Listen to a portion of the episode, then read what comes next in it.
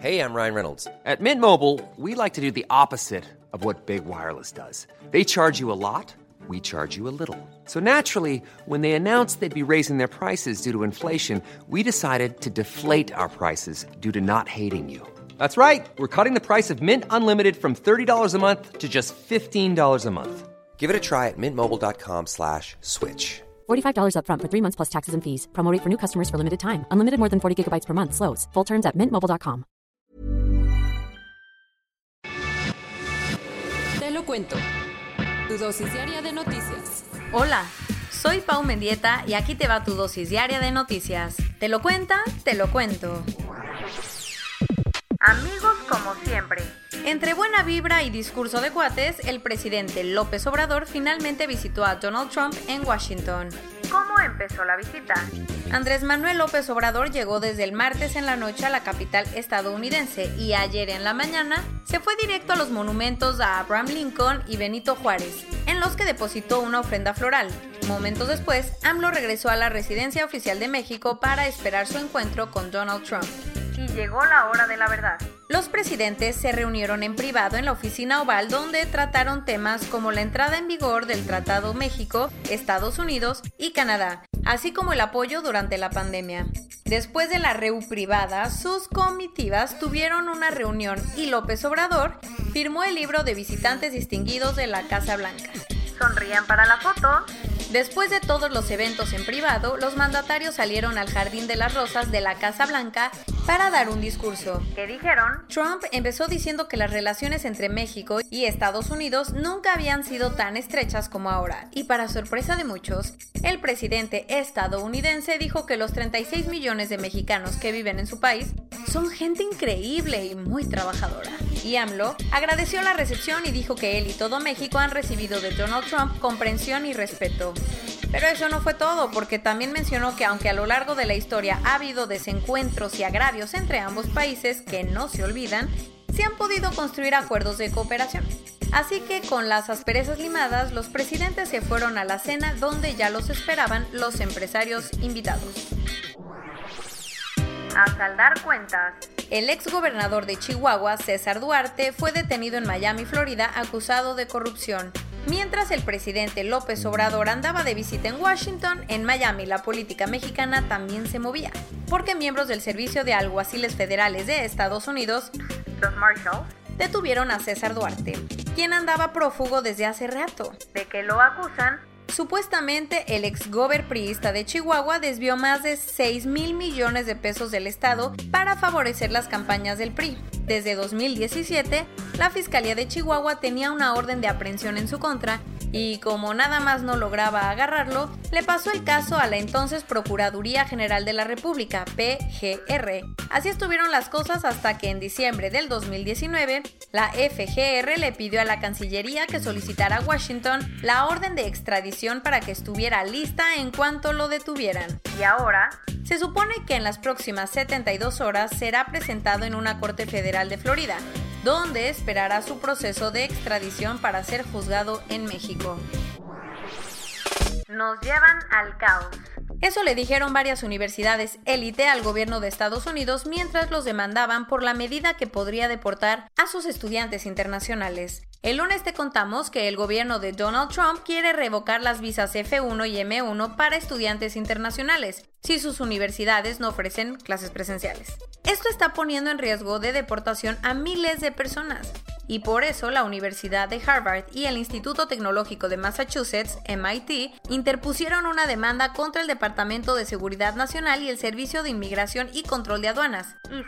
Según el periódico interno de Harvard, la universidad busca restringir temporalmente la medida y tomar acciones cautelares permanentes contra la cancelación de las visas. Y es que la decisión del gobierno enfureció a más de uno, porque en el país hay casi un millón de estudiantes internacionales. ¿Qué podría estar detrás de la movida? Muchos creen que es una forma de Trump para presionar a las escuelas a iniciar una reapertura.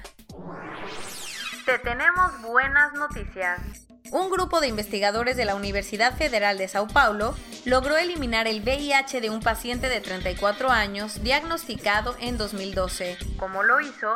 A base de puras medicinas, cosa que es un gran avance, pues anteriormente se habían logrado cosas similares pero con trasplantes de médula. Eso sí, aunque el hombre lleva 17 meses sin el virus, los doctores todavía no lo declaran curado. Renault no está dispuesto a seguir con la mala racha y se puso las pilas para que una de sus leyendas regresara a casa. ¿De quién se trata? El piloto español Fernando Alonso, quien firmó un contrato con la escudería francesa para volver a la Fórmula 1 durante dos temporadas. Con esto, Fernando regresará al máximo circuito a dos años de abandonarlo, cuando salió con un no muy buen sabor de boca de McLaren. Ahora Renault espera que el asturiano lo lleve a la gloria como en 2005 y 2006. Como si los metieran a Big Brother. De la noche a la mañana, los residentes de Hong Kong se despertaron ayer con la noticia de que Pekín amplió su gran cortafuegos al territorio autónomo. ¿El gran qué? Conocido como Great Firewall, es un aparato que controla el Internet en China. Hasta ahora no se aplicaba en Hong Kong, pero con la nueva ley de seguridad, el gobierno de territorio autónomo autorizó su uso para poder censurar las redes, obligar a los proveedores de Internet a dar información de sus clientes y hasta dar de baja plataformas. Corona News Global en el mundo. A nivel global, ya hay más de 11.982.000 casos y hasta ayer en la noche al menos 547.000 personas habían muerto. Y en México, 275.003 personas se han enfermado de COVID-19 y desafortunadamente 32.796 han muerto. Las guarderías del IMSS retomarán sus actividades desde hoy. Y hablando de aperturas, ayer empezaron a operar los centros comerciales de la Ciudad de México. Por si no te enteraste, puedes estar máximo una hora dentro o 40 minutos si vas a tiendas departamentales. Obvio con cubrebocas. Ayer Estados Unidos rompió su récord de casos en 24 horas, reportando más de 60.000 y llegó a 3 millones en total. El presidente brasileño fue demandado por la Asociación Nacional de Prensa después de quitarse el cubrebocas y exponer a quienes cubrieron la conferencia en la que anunció que tiene el virus. Brooks Brothers se declaró en quiebra. Aunque la icónica marca estaba en crisis desde hace tiempo, la pandemia fue la gota que derramó el vaso, pues la demanda de ropa formal ha bajado considerablemente. La empresa estadounidense Leaf ya está afinando los detalles de su prototipo de mascarilla transparente e inteligente. ¿Qué puede hacer? Está diseñada para no empañarse y tiene luz ultravioleta capaz de deshacerse de los virus. Y esto es todo por hoy. Nos vemos mañana con tu nueva dosis de noticias. Pau Mendieta se despide.